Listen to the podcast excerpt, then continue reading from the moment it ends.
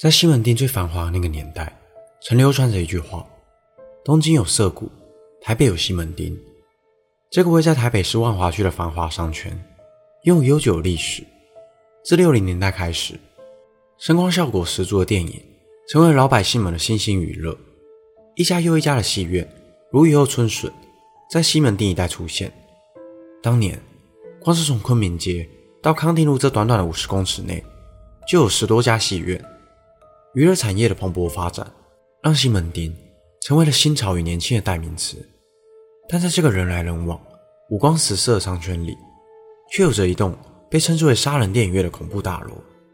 因为曾遭到祝融之灾，即便如今已改建为知名的连锁 KTV，依旧还是流传着不少灵异传闻。大家好，我是希尔，欢迎收看本集的都市传说。今天这集就让我为大家介绍。心生戏院。曾有网友分享，他曾和朋友相约到西门町，在搭计程车的路上，两人讨论着要去 KTV 唱歌，而一路上都没有说话的司机，却突然脸色凝重的跟他们说：“要去 KTV 的话，别去中华路上那一间。”两人好奇的询问司机，司机接着说道：“曾有个女子在深夜去唱歌，当她在化妆室补妆时。”却听到身后传来了一个声音，告诉他：“别再照镜子了，再怎么照也没有我漂亮。”当他从镜子一看，身后却一个人也没有。当他转头想要寻找声音的来源时，一转头却被吓得双腿发软。一个披头散发的女子出现在他的面前，但这名女子有半边的脸已经被烧得看不出人形。还曾有一群女生去唱歌。碰巧遇到一位拥有灵异体质的朋友在隔壁的包厢，并邀请他过来串串门子。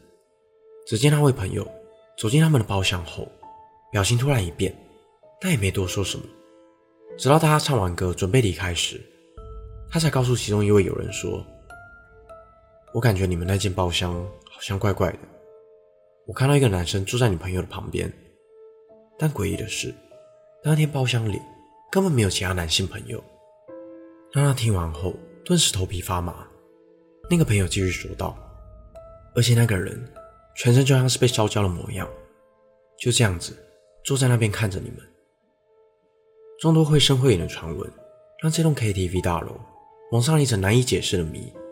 而这些灵异的传闻，似乎都在暗指当年那场无情大火。时间回到一九五四年，万华区的房地产大亨周成玉树正在西门町大兴土木。周成玉树的老师游弥坚因受到蒋介石的器重而成为了重要官员，在战后光复时期担任接收大将，握有绝大部分日本人遗留下来的土地和房屋，两人关系良好，因此周成玉树也得以在台北市买卖日本人所留下来的房地产。而当时他相中西门町圆环的一块土地，他认为此处交通便利，人潮众多，未来肯定充满商机。并和当时的所有权人，也就是由政府经营的台湾新生报协商，只要他免费替台湾新生报盖一栋大楼，便可以租下此地，剩余的土地则可以让他盖戏院，近二十年后再无条件送给新生报。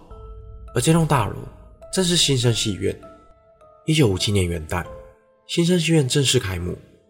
新生戏院不仅是战后全台第一座超过二十公尺的大楼，也是全台第一座。采用坡状铝皮钢架建筑，使用铝皮取代常见的水泥砖墙作为最外层的架构，内层再以木板加装隔热以及隔音的材质装饰，让大楼即使位在西门町人声鼎沸的黄金地段，里面却能格外的寂静。这一点成为了戏院的一大优势。再加上当时采用最新的大萤幕科技，吸引了不少人潮。除了戏院以外，大楼内还有其他娱乐场所。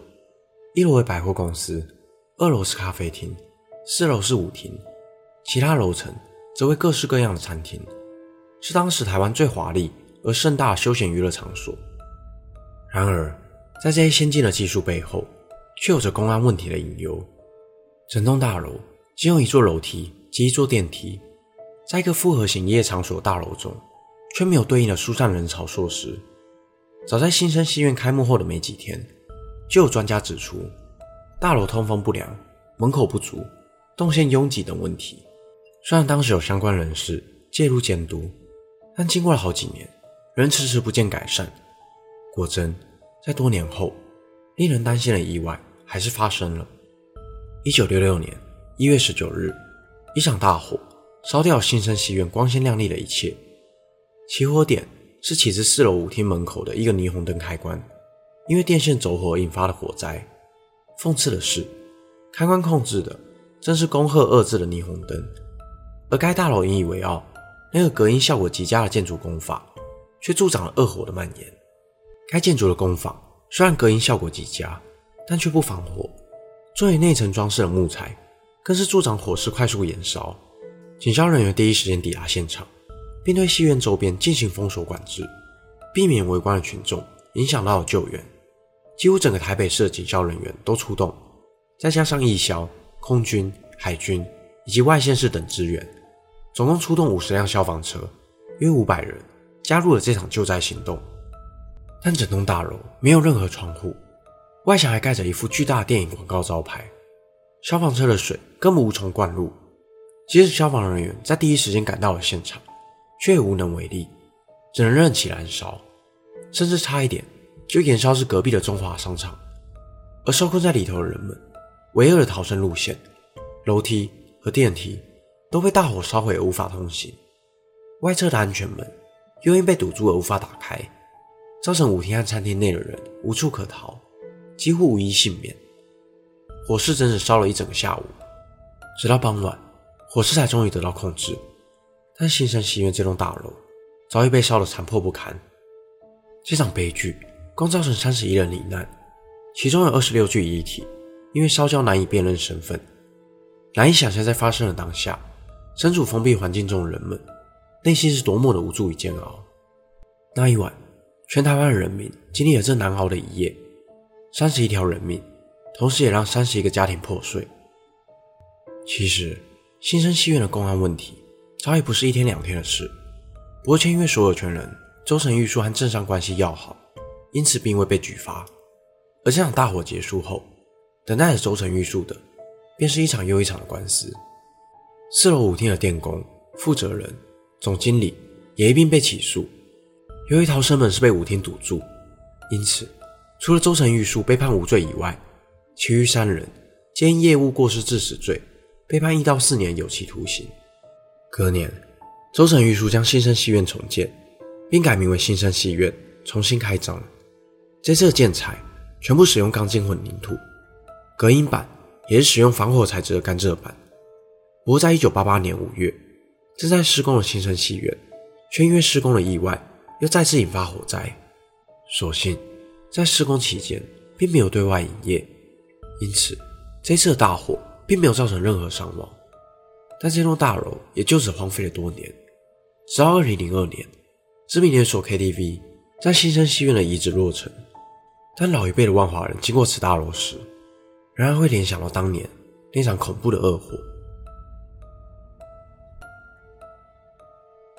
本期内容就到这里，如果想看更多都市传说系列的影片，欢迎订阅我的 YouTube 频道。如果想听的，也可以到各大 Podcast 平台上关注我。我是希尔，我们下次见。